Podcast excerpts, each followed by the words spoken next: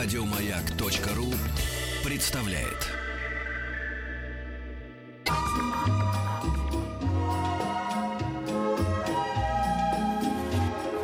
Клиника Фадеева.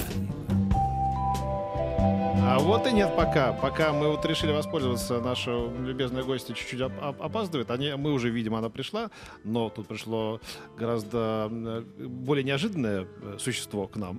На час Как раньше... же вы вывернетесь из этой Да, фразы? Хотела да, я да, спросить да, у вас, да, Петр. Да, да, да, да, на, на час раньше положенного времени. В 13.55 мы тут ждем хорошеньких на замену дропики, которые покидают наш эфир. И мы устраиваем кастинг в прямом эфире практически нашей радиостанции отсюда, из Невского 22, из Самое прозрачное шоу «Кухня». Да, да, да, да. Мы ждем хорошеньких, высоких, э, умненьких, э, значит, каких еще, остроумненьких. Тут пришло такое, что просто мы не могли не дать этого в эфир, потому что пришла, Такая. да, потому что пришла Екатерина Мартынова. Впрочем, она сама расскажет, кто она и чем занимается. Здравствуйте, Катя. Здравствуйте. Вы петербурженка?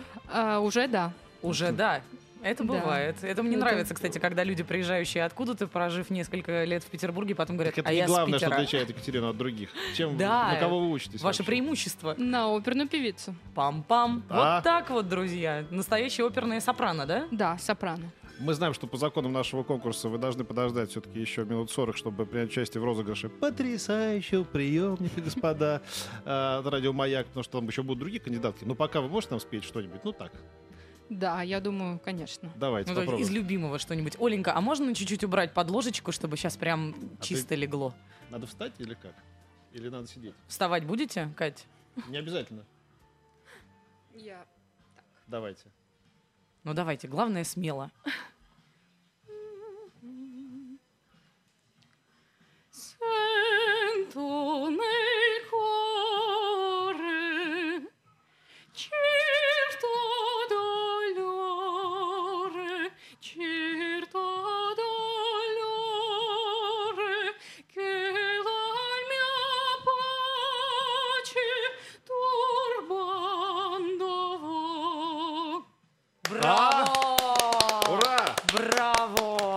Чего не хлопаешь, Иван? Обалдел от Вообще у счастья? нас аж кафе все немножечко присело, мне кажется, да, когда да. Катя пела. Сейчас Да. люди начали оглядываться. Сейчас пробегут за автографами, держитесь. Спасибо, это было супер. Мы теперь э, мы уступаем ме- место нашей гости Наталье Захаровне Котиной. И э, вас мы, Катя, тоже не отпускаем. Ждите, еще 40 минут. Олечка, если тебе не сложно, один раз, пожалуйста, поставь нам сейчас заставку клиники Фадеева для того, чтобы заведующая отделением патологии новорожденных детской больницы номер один Наталья Захаровна Котина спокойно села за свой микрофон. И сразу после этого продолжим.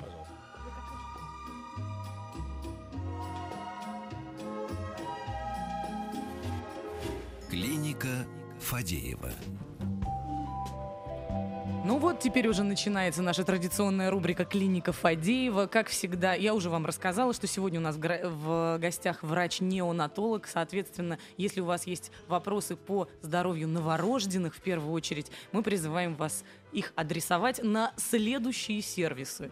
Это смс-портал 5533. Пожалуйста, начинайте смс со слова «Маяк». Можно также написать в WhatsApp и Viber, номер единый, плюс 7967 103 5533, в нашу группу «Радио Маяк» ВКонтакте. На для- заборе лучше не писать. Да, но для начала у вас должен быть новорожденный. Вот первое, с чего вы должны начать. Это правда, это правда. Давайте, кстати говоря, расскажем для людей, которые, может быть, сейчас впервые услышали такое определение, как врач-неонатолог, в чем специфика именно вашей работы. Потому что, насколько я понимаю, ведь новорожденные дети, они очень сильно отличаются от просто людей. Да, они, они просто отличаются не только от просто людей. Во-первых, здравствуйте, дорогие друзья. А от детей они отличаются тоже очень сильно. Да? Это совершенно особенный возраст, да, который никто так... э, Сколько как- считается? э, период сколько бываем новорожденности новорожденными? 28 дней. 28 дней. 28 дней. А Когда они именно- совсем новенькие слушайте, а еще. почему именно 28, а не 27 или Ну, 29? это вопрос Как- провокационный. Никогда не задумывалась на самом Да? деле, но интересно, да. 28. Чему-то, наверное, Как он наверное, сам за это сообщает, время... э, подождите, у меня уже 29, почему вы относитесь ко мне как к новорожденному? Нет, наверное, за это время он как-то успевает адаптироваться к этому Ага. миру, да. Вот. Но ведь сейчас появилась группа детей недели, да? недоношенных, Мгм. да, и мы их тоже пересчитываем, соответственно, на возраст. Они новорожденные, но не совсем такие, да, Мгм. поэтому каждому, в зависимости от того, на какой недельке он родился, мы прибавляем до срока полной гестации, до 40 недель, э, к его Так, да- концептуальному давайте еще возрасту. Мы да? их называем, это очень правильно их называть ново- новорожденные. Новорожденные, вы сказали правильно, Да. новорожденные. да. Новорожденные. Да, новорожденные. Слушайте, а я вот, э, мне очень повезло, я рожала в исключительно крутой клинике, где как раз-таки было очень сильное отделение, а, связанное с... в с- какой такой крутой клинике вы рожали? Это было в Москве, к несчастью, в В клинике... Кулаковском центре? Нет, в Выхино там есть прям А, очень, очень крутая, именно с отделением э, для вот таких недоношенных деток. И я прошлась потом по этому отделению, мне согласились провести такую очень поверхностную экскурсию, и там выхаживают деток, которые родились 400-граммовыми, Приходите к нам. 600-граммовыми, просто как воробушки крошечные. Это же просто настоящее чудо. Мне кажется, вам непременно нужно похвастаться достижениями в этой области. Приходите к нам. У нас самая большая реанимация не только в России, но и такая реанимация есть только в Турции. Наша реанимация на 64 койки. Нас самое большое отделение новорожденных, куда потом детки из реанимации поступают. Это два отделения по 60 коек с постами интенсивной терапии. да. И у нас особенность нашей клиники заключается в том, что к нам поступают все самые тяжелые детки со всего северо-запада, из Петербурга, из области, детки в основном с пороками развития с пороками сердца, с пороками развития кишечника, с пороками мозга. И вообще как бы вот приоритетом клиники является тяжесть состояния. Чем тяжелее ребенок, чем больше шансов попасть к нам. И нам тоже есть чем гордиться. Самый маленький ребенок, которого мы выходили в прошлом году, 480 грамм. 480, 480 грамм, Боже мой. Это, конечно, плод наших совместных усилий, коллег-реаниматологов и педиатров, неонатологов-интенсивистов, и наших сестричек. В общем, мы, как вы знаете, выхаживаем, да, то есть это такой очень большой труд, потому что детки лежат иногда, бывает, 4 и 6 месяцев. Лежат вместе с мамами. Мамы, конечно, пребывают в состоянии очень большого стресса. Это тоже непростая работа, да, общаться с мамами тяжелых деток. Поэтому, знаете, это такая вот очень интересная и бурно развивающаяся область сейчас в медицине. Но, Но поправьте непростая. меня, по-прежнему ли детки, которые вот действительно таким образом приходят на свет, которые вынуждены Мгм. какое-то время проводить Мгм. вот в этих ваших аквариумах, да. это действительно потом отражается на всем их здоровье на протяжении всей жизни? Потому что ходят такие слухи. Ну, это непростая, непростой вопрос на самом деле. Да, есть статистические какие-то данные, американские, наши данные, но каждый ребенок, он индивидуален. Сейчас с успехами реанимации все больше и больше детей сохранных в плане неврологии, то, что является самым главным, наверное, да, без Мгм. каких-то глобальных кровоизлияний в головной мозг, да. Но у таких детей не секрет. Есть проблема иммунитета, есть проблема легких, очень большая, да, они долгое время не могут сами дышать, за них дышат аппараты, потом они требуют кислородной поддержки. Некоторые детки уходят даже со специальными аппаратами домой, называются кислородные концентраторы, да, детки с бронхолегочной дисплазией. Ну и, конечно, среди успехов есть и неуспехи. Да? То есть есть категория детей, которые не будут развиваться полноценно. Это большая социальная проблема. Потому что социальная, Я потому понимаю, что да, нужна да, помощь, конечно, да. да. маме прежде всего. Во-первых, это отношение общества к таким, э, к таким Да, вы детям, к правы. таким мамам. да. Мы совсем, наверное, не готовы к этому. Потому что если бываешь за границей, там эти дети живут полноценно. Но У нас мама у нас часто вот чем, остается... у нас вот чем закончилась известная история в, в Новгороде с, с сестрой Водяновой, да, когда там ее выгнали из Мгм, кафе. Да, я слышала об этом. Это рушит нам позитив, как говорят все идиоты, как бы, да, вот это зачем нам смотреть на больных людей, это же как бы нам как-то нас, видимо, травмирует. Это я говорю не за себя, это вот за людей, которые не способны вообще как бы понять, что эм, на их месте мог быть ты, как бы, да, то есть. Я не понимаю, как бы в чем причина такой жесткости нашего какой-то Ну, для меня жестко- это тоже было как-то удивительно. Да? жесткосердности. Это просто именно, именно жесткосердность, вы правильно сказали, да? Это Вот. правда. Я, наверное, ушла от вопроса. То есть, наверное, э, понимаете, вот за последние годы мы сами очень изменились. Мне кажется, у нас в Питере никто уже не боится маленьких таких деток. А там еще 5 лет, 7 лет назад, конечно, у нас это вызывало определенную ну, такую, скажем, тревогу, да, потому что, ну, непростые это детки. И самое, вот, мне кажется, сейчас самая большая сложность всего нашего персонала, да, это э, рассказать маме да, о том, что ее ожидает, как настроить маму на свою волну, да, чтобы она стала своим союзником, потому что кроме страха и какого-то такого негатива, на самом деле, ведь сложное отношение к медикам в обществе, вы знаете, да, Э, бывает непросто с ними общаться. Но Так. если уж они твои друзья, если они видят, что ты вот работаешь, да, и помогаешь, и не жалеешь себя, потому что начинаем мы очень рано, заканчиваем очень поздно. Вчера с, вашей коллег- с вашим коллегой разговаривала, там еще в районе 10 на работе была, да, Мгм. так же, как мои коллеги-доктора, да. Если они видят вот это все, если они чувствуют, что ты с ними вот на одной волне, то, конечно, это такие друзья. У меня, например, есть пациенты, которые уже родили ребенка, и он у нас тоже выхаживался. Да, есть пациенты, которые третьего ребенка у нас выхаживают. А большой процент отказов э, от таких больных Ну, вы знаете, нет, у нас Нет? нет. Небольшой процент. Вот я могу привести за Он вообще, прошлый он год, вообще снижается, быть, увеличивается или остается на каком-то одном уровне? э, Ну, я думаю, для этого надо владеть какой-то городской статистикой. Ну, по- по У опыту меня вашей только, ну, наверное, практики. может быть, 5 детей в год, где-то так, на 60-коечном отделении. Ну, Это, как правило, асоциальные, конечно, родители. Мгм. Мы продолжим сразу Да. после небольшой рекламы на радио Маяк.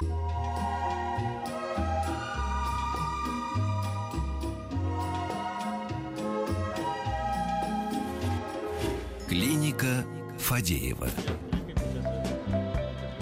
Клиника Фадеева продолжает свою работу. У нас в гостях заведующая отделением патологии новорожденных детской больницы номер один Наталья Захаровна Котина, врач-неонатолог. Мы продолжаем принимать ваши вопросы. Присылайте их на WhatsApp 967-103-5533, он же Viber.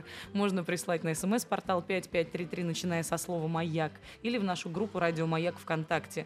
Вот, кстати, очень такой, с одной стороны, важный и философский вопрос. А могут ли предыдущие аборты повлиять на здоровье будущих младенцев? Есть ли какая-то прямая взаимосвязь? Вы имеете в виду искусственный аборт? Да, который мама с- разумеется. Разумеется. Это Если как, как- когда речь идет о моральном выборе, а не о показаниях здоровья. Ну, На самом деле, если мама имеет резус-принадлежность отрицательную, то, безусловно, с каждой новой беременностью сенсибилизация возрастает. Количество антител, которые она будет вырабатывать, возрастает. Поэтому риск, например, из-за иммунизации рождения ребенка с гемолитической болезнью в такой ситуации возрастает. Да? Потом не надо забывать, что любое вмешательство приводит к какому-то спаечному процессу. Да? Поэтому высокий риск, наверное, невынашиваемости в этой ситуации, присоединение инфекции. Да? Поэтому, да, безусловно, такая статистика есть. Не говоря то, что возраст тоже имеет значение. Да? Ну, к слову, об, об инфекциях. Что делать с вакцинами? Прививать или нет? Откуда столько информации о том, чтобы не прививать? Кому верить? Это интересный вопрос для неонатолога. Что касается вакцинации, я думаю, что здесь нужно подходить действительно очень взвешенно к этой проблеме. Во-первых, да, смотреть, чем прививать, кого прививать. Э, Вакцинация, безусловно, нужна. Ну, просто Если есть, же ряд э, вакцин, прошу прощения, что перебила вас, которые ставят именно в роддоме, до того, как вы еще Да, его это покинули. вакцина гепатита, да, против гепатита и вакцина м, против туберкулеза. Что касается вакцинации против туберкулеза, что в России в последние годы применяется только вакцина ослабленная, БЦЖМ.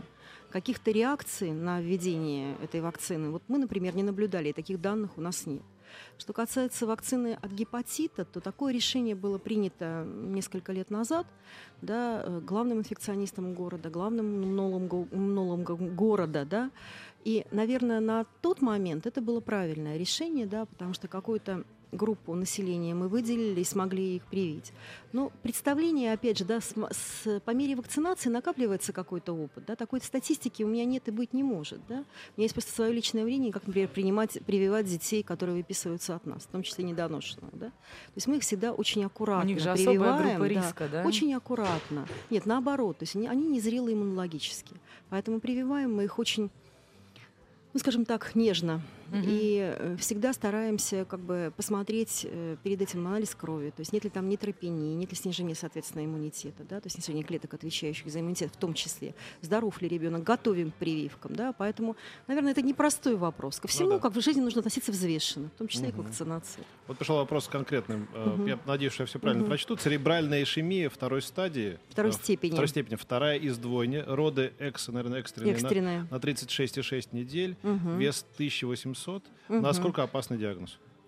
А где находится ребенок? Вот отправьте, пожалуйста, еще раз сообщение, где находится ребенок. Ну, по- пока вот без на- местонахождения. Знаете, вот я бы, наверное, хотела попросить, вот вообще, мне кажется, такие заочные консультации, тем более в эфире, они, наверное, все-таки не очень корректны, потому что Ну да. ребенка надо видеть. Помимо диагноза надо видеть еще, знать еще какие-то моменты, да. Но самое главное видеть ребенка, потому что, ну, что такое диагноз церебральная ишемия? Это спазм сосудов головного мозга, да, второй степени. Да. На чем он основывается? На УЗИ, на клинической картине. Вот мне как-то немножко сложно на такие вопросы отвечать. Если Это вы в Петербурге или области, или вы где-то рядом, то у вас есть возможность обратиться напрямую. Да, вот конечно. Вот это, скажем, наверное, Обратитесь в детскую правильно. больницу номер один. Да, конечно. Да. Здравствуйте, позавчера у меня родился сын, пишет Андрей Лим в нашей группе «Радио Маяк ВКонтакте». Мгм. 3 килограмма 53 Поздравляем сантиметра, вас. доношенный. Были тяжелые роды. Сейчас малыш в реанимации. Диагноз поставили внутриутробная пневмония. Дышит через аппарат, лежит в Да. тяжелом состоянии. Где? Скажите, как, не написала, вот Мгм. скажите, как долго проходит такое лечение и какие могут быть у него последствия? Вы знаете, я хочу сказать, что, наверное, процентов 80 таких крупных доношенных детей с такими диагнозами, по крайней мере, в нашей клинике, да, достаточно быстро э, проходит этап реанимационной помощи, вентиляции, да, и выводится на посты интенсивной терапии. Да. Все зависит от возбудителя, да, от степени дыхательной недостаточности, ну и, наверное, от э, состояния организма и от рук, которые работают с этим ребенком. Ну, шанс, на мой взгляд, есть, да. Хотя это, опять же, вот все в медицине непросто. И вот больше всего я, конечно, боюсь вот таких вот вопросов. Мы даем, мы да. даем только направление Мгм. и примерно как-то вот хоть стараемся успокоить человека, может быть, или наоборот, м, довести его до мысли, что все-таки нужно пойти в Это всегда- Андрей читал, да, сообщение? Андрей, да? Вы Да, знаете, вот Андрей. в ка- Южно-Сахалинск он написал. Южно-Сахалинск. А, Да. Вы знаете, вообще в каждой клинике... Это очень далеко. Я, да, я в этом уверена, да, есть... э, во-первых, доктор, который всегда доступен. Нас пускают родителей на реанимацию, да? нас пускают бабушек и дедушек. Мы всегда открыты к какому-то доступу. И всегда есть беседа. Каждый день у нас беседуют с родителями. Да? Поэтому, мне кажется, самое лучшее поговорить напрямую с доктором, увидеть ребенка. Тогда, может быть, будет спокойнее. Вот еще спрашивают в нашем WhatsApp и Viber, кстати, заведены на единый номер 967-103-5533. Здравствуйте, я отец ребенка пяти лет. Периодически встает вопрос о втором ребенке, но я боюсь. Не ответственности боюсь, а патологии. В связи с этим вопрос, если родители здоровы, если беременность протекает нормально, какая вероятность родить ребенка с той или иной проблемой? Я не боюсь ответственности, повторюсь. Я боюсь возможных страданий этого маленького чуда. Вопросы, очевидно, про предпосылки, о том, какой может увидеть симптом вот этот Евгений из Иркутска. Я поняла. Да? Но я думаю, что если беременность планируемая и в декретированные сроки, так называемые, да, проходит, во-первых, скрининг беременная женщина на какие-то скрытые инфекции. Да. Дальше она находится под наблюдением, ее мониторируют. Есть э, сроки проведения ультразвуковой диагностики, которые тоже очень важны. И при современном уровне развития ультразвуковой диагностики, ну, по крайней мере, в Петербурге, процент выявляемости каких-то пороков, да, развития, какого-то генетического неблагополучия достаточно высок. Поэтому мне кажется, что если есть здоровый ребенок, молодые, здоровые, желающие иметь еще детей, родители, ну почему нет? Вообще дети это всегда риск, мы с вами знаем, да? В Все любом в последний случае, момент да. может все равно пойти Да. не так, как вы Но планировали. на самом деле, я думаю, что мысль, она материальна. Думать надо о хорошем и надеяться на хорошее. Тогда все получится. А технологии у нас действительно на фантастическом уровне. Вот ты, Петя, не знаешь, но сейчас есть такие системы, которые позволяют 3D посмотреть. Вот у тебя ребенок еще в животе, а ты прям его профиль видишь. Ты прям видишь его вот как, как, как будто его сняли на камере. Просто фантастика, честное слово. При том, что есть такие возможности Рядом у просто вас клиника, там тоже есть 3D. как минимум, Да. просто увидеть хотя бы портретное сходство еще нерожденного ребенка, при этом не сходить на эти скрининги просто преступление. Еще очень важный момент. э, Многие у нас спрашивают о том, каков процент э, выживаемости, что ли, не знаю, у тех детей, которые рождаются категорически недоношенными. Но мы об этом поговорим уже после новостей середины часа и новостей спорта.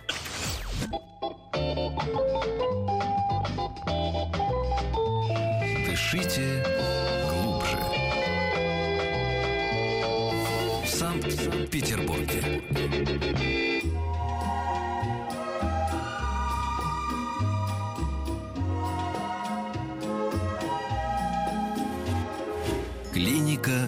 Фадеева. В клинике Фадеева сегодня ведет прием заведующий отделением патологии новорожденных. Новорожденных, новорожденных. правильно, да, прям по ходу поправилась. Детской больницы номер один Наталья Захаровна Котина, врач-неонатолог. Ваши вопросы ей вы можете направлять в WhatsApp и Viber. Номер единый, плюс 7 967 103 5533. Можно написать в нашу группу «Радио Маяк» ВКонтакте или на смс-портал 5533. Пожалуйста, начинайте смс со слова «Маяк». Будешь читать? Нет? Читай ты, я Хорошо, вот Екатерина. Скрипник очень важный вопрос задает. Насколько страшен диагноз диабетическая фитопатия? Ребенок родился весом 3950, м, на 34-й неделе. Сухое был в норме, рождения сейчас нам год. Ну, вы сами ответили на свой вопрос. Очевидно, этот диагноз не так страшен, если вам уже год и вы здоровы. Это определенные детки, которые рождаются, как правило, от матерей с гестационным диабетом. И характерно как раз для них то, что они имеют большую массу при рождении, при низком сроке гестации, имеют Мгм. колебания уровня сахаров. И у таких детей иногда бывают симптомы диабетической кардиомиопатии. Но не все дети так- таковы. прогноз абсолютно благоприятный при данном виде патологии. Вот еще такой очень психологический вопрос, но он тоже важен. Спрашивает Вика, 21 года из Москвы. Вот когда женщина рожает, ей же обычно сразу приносят ребенка, да? Но вот родился ребенок всего полкило весом. Что он из себя представляет? Не испытывает ли молодая мама шок от увиденного? И как вы ее успокаиваете? После этого следуют многочисленные слова благодарности за вашу работу. Но дело в том, что вот этого мы не видим, это видят врачи роддомов, а мы видим этого ребенка, когда его привозят. Да? Ну, когда мы в перерыве говорили с уважаемой ведущей, я сказала, что, наверное, в Петербурге в связи с тем, что здесь уровень смертности новорожденных таков, как в Швеции, это единственный город России, имеющий такую низкую перинатальную смертность, то, наверное, все-таки шока мы не испытываем. Мы как бы бежим к этому ребенку все сразу, да, естественно, делается все, что нужно для такого малыша, они определенным образом перевозятся в специальных кювезах, специальной пленки, в роддомах их сразу оборачивают в специальную пленку, чтобы они не теряли тепло, дальше помещают в инкубаторы, где им тепло, сухо, да, и тихо, то есть максимально имитируют утробу матери. Да? А что касается мамы, да, действительно, они обычно находятся в состоянии сложном, да, потому что страх от того, что родился такой ребенок, страх от последствий, страх от длительного пребывания в больнице, страх неизвестности, наверное, это можно назвать. Потому что действительно ты никогда не знаешь, какой будет прогноз. И все мы живем одним днем. Вот неонатологи все дают информацию на один день, даже на часы. Мы всегда говорим, это может измениться в течение нескольких часов. Вот это самое сложное в нашей работе. Не потому, что мы не знаем, да, а потому что, к сожалению, много знаем, а угу. у каждого ребенка все проходит по-разному. А вот пришло сообщение из Петербурга. Расскажите о, о рисках третьего кесарева. Наверное, это вопрос к акушерам, да. Они есть вообще, да, риски ну, третьего да, кесарева? Да, есть. Как бы это прежде всего разрывы матки по старым рубцам. Угу. Если хорошо да. все сшито, может и обойдется с другой ну, стороны. Ну, вообще обычно эти вещи всегда обсуждают со своими наблюдающими акушерами, потому что, насколько я знаю, существует определенное время. Раньше, чем через 2-3 года, этой женщине нельзя беременеть. Да, да, 3 года. Хотя на моей памяти есть такие пациенты. Ну, это счастливчики, да. как правило, вытянувшие просто удачный лотерейный билет. А, Ксения Дмитриева в нашей группе «Радио Маяк ВКонтакте» спрашивает. Сын родился год назад с помощью вакуум-экстракции. Лежали в отделении третьего этапа. Так как там врачи наговорили кучу ужасов. Будет глухой, немой, даже признаки ДЦП увидели. И все что, потому, что были такие сложные роды. Но прошел год, ребенок здоров, бегает, уже говорит. Но «Ну вот чем же чреват вакуум-экстракт в будущем у детей? Могут ли такие такие роды пройти без последствий для ребенка? И почему врачи всегда готовят к худшему? Я Вопрос думаю, из Челябинска. уважаемая Ксения, врачи не всегда готовят к худшему. Э, я не, не могу говорить о всех докторах, да, но вот, наверное, основное, когда я и мои коллеги разговаривают с родителями, это, наоборот, желание их поддержать. Это действительно так. Потому что мы все мамы, бабушки, да, и как бы нам, наверное, все это понятно, все эти тревоги, да. И не знаю, не могу ответить за тех докторов, которые разговаривали с вами, да, но по опыту знаю, что э, родовой травматизм, акушерский травматизм – это несколько разные вещи. Да. Наверное, процентов 90 таких детей – это хорошие, сохранные дети, так же, как и ваш малыш, по-видимому. Вот еще подскажите, пожалуйста, у девушки диагноз тромбофлебический синдром. Как это может сказаться на будущем ребенке? Гипервязкость крови. Прежде всего, как бы возникают сладж-синдромы, то есть нарушается кровообращение мать-плод, и возникают все виды ишемии, да, о которых вот мы говорили, в том числе и церебральная ишемия. Спрашивают так. также, напомню еще раз для ваших вопросов WhatsApp и Viber 967 103 5533 5533 смс-портал, начиная со слова «Маяк». Родился ребенок 3 350, вес, рост 51 сантиметр, но через день сказали, что высокий билирубин, 5 дней под капельницей, потом выписали. Какие последствия может нести за собой вот такой диагноз? Надо знать уровень билирубина прежде всего, потому что токсическим и критическим уровнем билирубина является показание 330, 340, да, либо почасовые приросты билирубина больше 6 микромоль на литр для ранних сроков. Поэтому о каком билирубине мы говорим, да, если ребенка выписали и не перевели на второй этап, очевидно, с ребенком все хорошо. Потом имеет значение просто повышение билирубина в силу того, что незрелая печень, есть так называемое нарушение конъюгации, связывания билирубина, угу. либо есть конфликт по группе, по резус-фактору, какое-то э, самостоятельное заболевание крови может тоже появляться гипербилирубинемии. Поэтому опять же, к сожалению, извиняюсь, да, но не зная диагноза, не видя ребенка, довольно сложно бывает сказать про прогнозы. Я боюсь, у вас впереди много еще таких Да? неловких минут, потому Это что из правда. Москвы вот тоже пришло сообщение. Подскажите, пожалуйста, ну, конечно, тоже адресовано больше к акушеру, но уж вы здесь. Ну, как же понятно. можно не Наши спросить? друзья акушеры. Да, 34-я неделя беременности пошла, и отошла пробка. Прописывают антибиотик, но я боюсь воздействия на детеныша, ведь он какое-то имеет. Может быть, отказаться пока не поздно, спрашивает Маша. Маша, мне кажется, если вы верите своему доктору, надо его слушаться. Потому что риск от применения антибиотиков в данной ситуации не столь высок, сколько э, риск остаться как бы ребенку инфицированным и быть без него. Поэтому, наверное, если вы уважаете и доверяете доктору, наверное, этот вопрос решится так, как я вам сказала. Очень важный вопрос с точки зрения того, насколько инфантильное поколение у нас сейчас вырастает. Многие, кстати, акушеры-гинекологи и ваши коллеги, кто приходил к нам в эфир, неоднократно жаловались э, на то, что люди до последнего отодвигают тот возраст, в который они Мгм. хотят стать родителями. И вот эта бесконечная попытка зацепиться за собственное детство, из него не выпадать, приводит к многочисленным вопросам, как вот, например, написали нам в WhatsApp. Моей супруге 28, мне 29. Детей абортов не было, но жена переживает, что в связи с возрастом появляется риск проблем с родами. Подскажите, пожалуйста, до какого возраста желательно родить первенца? Вы знаете, сейчас во всем мире такая тенденция, что женщины рожают все позже и позже. Наверное, это связано с таким вот ну, высокой социальной активностью. Да? Женщина хочет сделать карьеру, да, она не может уйти с работы. Вы знаете что? Мне кажется, все зависит от состояния здоровья женщины. Да, безусловно, раньше, когда я училась в институте, считалось, что 24 года это прямо уже старородящие. Да? Сейчас мы видим мам, которым и 35, и 37, и даже 40 лет. Да? Поэтому я думаю, что, наверное, думайте о хорошем опять же, Медицина да. уже достаточно Да. шагнула вперед Ну, для того, деле, чтобы подождать коллег, более шведов, подходящих финнов, это времен. распространенно, когда первые роды происходят 35-37 лет. Да, это довольно большой процент у скандинавов. Ну, а если мы на них э, в какой-то Равняемся. мере да, равняемся, то значит, Да. надо можно еще повторить. Скоро можно мы из мамы повременить. будем плавно просто- переходить в другое качество. От себя я хочу сказать вам, многоуважаемые слушатели, не бывает подходящего времени для этого. Дети всегда не Вот вовремя. как бы вы ни ждали, чтобы наступили те самые времена, которые будут вас во всем устраивать, они не наступят никогда.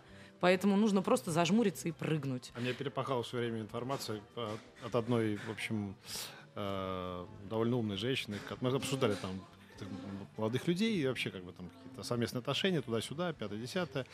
И я, я говорю, ну вот, э, мне кажется, подходящий э, мужчина для того, чтобы... Вот одна общая знакомая родила от него ребенка. Говорит, Петя, запомни, женщина рожает не от кого-то, а тогда. То есть мне это- так перепахал. То есть А я думал, что она, она подбирает не никого, а как бы она рожает тогда, когда она когда Захочет. Она, когда она захочет. да. Они, а- и в этом смысле, ну, я, конечно, утрирую, это может быть почти любой человек, вот в этот момент по- появившийся перед ее жизнью. И, и так часто бывает, когда, знаете, вот такой брак и не было детей, да, почему-то вот она не была готова еще к этому. Это такой интересный взгляд на эту ви- на, на, А на мне этот вопрос. казалось бы, вот не как доктору, а просто как женщине, что всегда хочется иметь ребенка от любимого человека. Я бы так Как сказала. минимум. Да. И найти, на самом деле, любовь иногда гораздо проще, чем отца своих будущих детей. Да, И это наверное. не Но Но ведь- всегда но ведь- тождественные но ведь то, понятия что, то, бывают. То, то, то, то, что женщины так часто рожают от нелюбимого, доказывает, что это все-таки тогда. Но мне кажется, по крайней мере, эта версия заслуживающая внимания. Но это не- интересно во всяком случае. Да, мне тоже было интересно, правда. Если вы не против, мы ненадолго вернемся к вопросам Мы за. медицинского характера. А Хорошо? это тоже вокруг и около темы, что ж. Да, практически. Согласна, Тем согласна. более, что я сегодня в качестве акушера почему-то.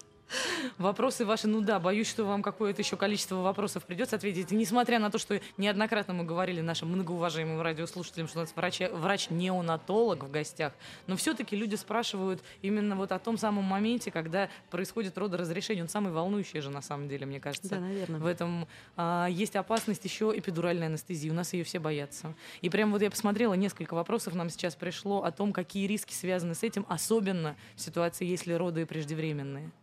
Нет, просто если- мы проводим эпидуральную анестезию, опять же, я прошу прощения у своих коллег, акушеров, да, и своих коллег-неонатологов, которые работают в роддомах, потому что, ну, у них может быть другая, иная точка зрения. Но эм, моя точка зрения такова, что прежде всего мы делаем эту анестезию для мамы. И мама тогда интенсивность схваток ощущает по-другому. И в этой ситуации роды, наверное, становятся менее управляемые. Но, наверное, искусство акушера заключается в том, что при таком виде анестезии как бы, да, провести все корректно. Вот только так могу ответить. Да? Но, наверное, роды естественным способом, без такого вида анестезии, наверное, для ребенка они ну, наверное, более все-таки благоприятны, я так думаю. Потому что это для мамы, облегчение ситуации для мамы прежде всего. Но какое облегчение? Елки-палки, извините. Вот- Вот еще можно было бы, конечно, пропустить этот вопрос, но мне Ну, очень давайте. хочется, чтобы вы похвастались, потому что вас спрашивают, были ли в вашей практике настоящие чудеса врачебные.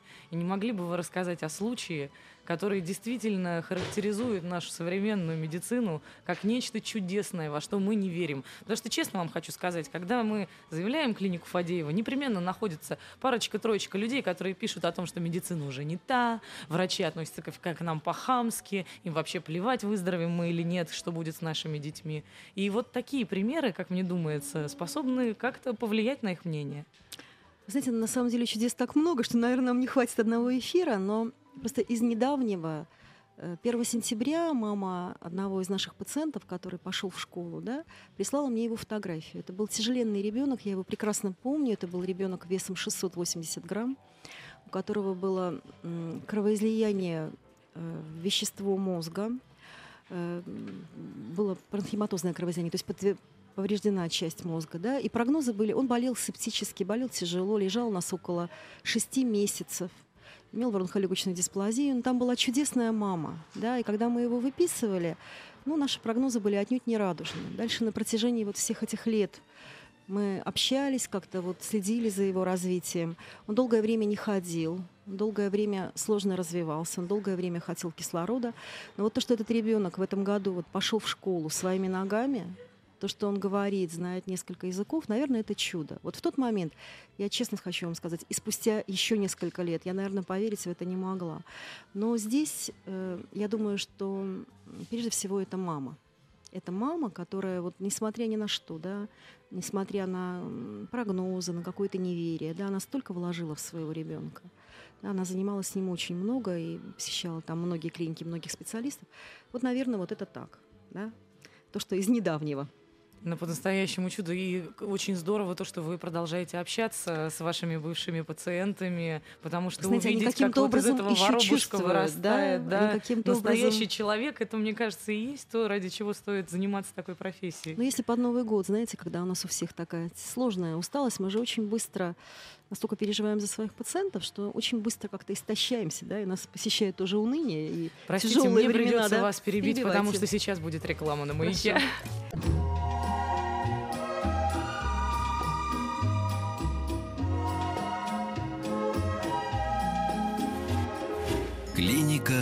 Фадеева. Заведующая отделением патологии новорожденных детской больницы номер один Наталья Захаровна Котина рассказывает нам о своем Новом годе. Вернее, о том, какие мысли обычно посещают врача-неонатолога перед этим светлым праздником. Ну, Я думаю, что эти мысли посещают, наверное, многих врачей, потому что у нас потомственная врачебная семья, мы все врачи, да, там уже в нескольких поколениях. Вот. И если ты, наверное, настоящий врач, действительно ты увлечен своим делом, то ты не можешь не переживать и не болеть за своих пациентов. И иногда это настолько сильно, что ты, э, скажем, бываешь не в лучшем состоянии души, когда у тебя что-то не получается или детки не поправляются. И вот эм, перед Новым годом мне звонила мама одного нашего пациента, которому уже 15 лет, она звонит всегда в Новый год. И с такими теплыми, добрыми словами, потому что тот ребенок вообще, наверное, не должен был жить. До этого она потеряла троих детей, и это был вот последний шанс. Этого ребенка оперировали у нас на сердце, его несколько раз оперировали на кишечнике.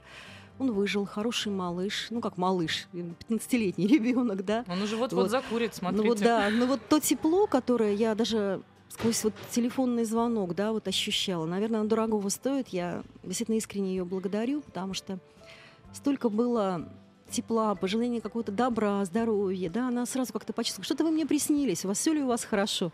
Вы помните, что мы как бы всегда о вас думаем и благодарны всем вашим коллегам, да, и вам. Поэтому, наверное, обратная связь нам тоже очень нужна. Я на самом деле очень переживаю, когда говорят сложно о моих коллегах. Наверное, да, это все это есть, но поверьте, уважаемые слушатели, что в этой профессии не могут работать люди равнодушные и не переживающие, и непрофессиональные, я думаю, так. Если позволите, еще буквально парочку вопросов Да, э, конечно. врачебного характера. Мгм. Вот нам написали «Добрый день, сноха, 21 год, беременна 12 недель. После УЗИ и скрининга крови заключение такое. Гипоплазия носа, плода и повышенный ХЧГ. Не Мгм. знаю, что ХГЧ. это такое. ХГЧ, да, прошу прощения. Отправляют генетикам. а, никаких Делают вредных привычек да? у нас нету. Да, 21 год обоим родителям. Как такое возможно? Ну, вы знаете, ну, частота вот, спонтанных мутаций по независящим причинам от нас да, довольно велика. Потом нельзя сбрасывать со счетов какие-то вирусы, да, которые мама переносит, ну, совершенно так с, э, ну, очень гладко, то есть не может не быть температура, какой-то там легкий насморк, которые могут тоже привести к какой-то спонтанной мута- мутации. Радиоактивные выбросы, перелеты на ранних сроках, кстати Даже тоже перелеты? значение, да, потому что высокий уровень радиации. И в данной ситуации, про которую вы сказали, безусловно, нужно консультирование. В Петербурге это осуществляется, такого ребенка послали бы, такую маму, послали бы в генетический центр где э, специалист более высокого уровня сделал бы контрольное УЗИ, а дальше бы ставился диагно- э, вопрос о пренатальной диагностике. То есть существуют такие методы, когда эм, у хориона забирают э, как бы кровь и делают кариотип, и с высокой частотой говорят о возможных пороках. Вот И, это к да. сожалению, в этой ситуации иногда предлагают и прерывание беременности. Вот это Поэтому да. надо обязательно проконсультироваться на другом этапе. А какой город, о каком городе мы говорим? Слушайте, не подписались, к Не подписались, несчастью. да? Потому что Да. в Петербурге это генетический центр Тобольская, дом 5. И там такими женщинами плотно занимаются. А бронхиальная астма, вот тоже несколько девушек спрашивают, если у мамы присутствует вот такой диагноз, может ли это усложнить период беременности и опасность э, невынашивания плода до нужной недели? Вы знаете, у всех бывает по-разному. У кого-то как раз во время беременности бронхиальная астма протекает вне обострения. Да, это связано с высоким гормональным фоном. Поэтому мне кажется, что это совершенно не противопоказание, и такой прямой связи нет. Ну, вообще, насколько я могу что заметить... аллергии да. А, аллергия? Вот Если это атопия, то ребё- ре- это наследуется. То есть ребенок может быть тоже иметь высокий аллергический фон. Слушайте, еще очень много вопросов у нас. Я понимаю, что они такого, может быть, Ну, нем- немного попробуем, может, азартного момента, но все-таки Так. спрашивают, например, с какой недели сейчас, вот Так. недели беременности, Выхаживают? возможно выходить ребенка? Э, Закон, который принят, как бы регламентирует, чтобы мы выхаживали детей с 22 недели жизни, да, но на самом деле удачно это получается, наверное, 23-24 недели, наверное, у таких детей есть шанс. Ничего себе, прямо Да. даже меньше половины срока Да. чуть-чуть. Да. Но, конечно, наши успехи не сравниваются с успехами э, тех же американских, немецких коллег, которые занимаются этим значительно дольше. Да? Поэтому они не столь блестящие, однако такие опыты есть. Нет, да. мы уже узнали, что они Мгм. весьма блестящие, поэтому если вы живете в городе Санкт-Петербурге, знаете, что у вас есть потрясающий центр совсем рядом, и там живет завед... и работает заведующая отделением Не патологии я, и новорожденных все мои уважаемые детской коллеги. больницы номер один Наталья Захаровна Котина. Спасибо вам огромное, что пришли к нам сегодня Спасибо в гости. вам огромное. Очень Да, приятно Спасибо. было вас увидеть. Да, Спасибо большое, к нам пришли хорошенькие, Ну Петя. да. Ты вот просто не видишь, когда ты А я оглянешься, ты да. Ослепнешь А, просто. Мы прощаемся с вами до завтра. У нас сейчас веселые старты. А завтра снова с 11 до 14 на Невском 22, дробь 24. Приходите к нам. Еще больше подкастов на радиомаяк.ру.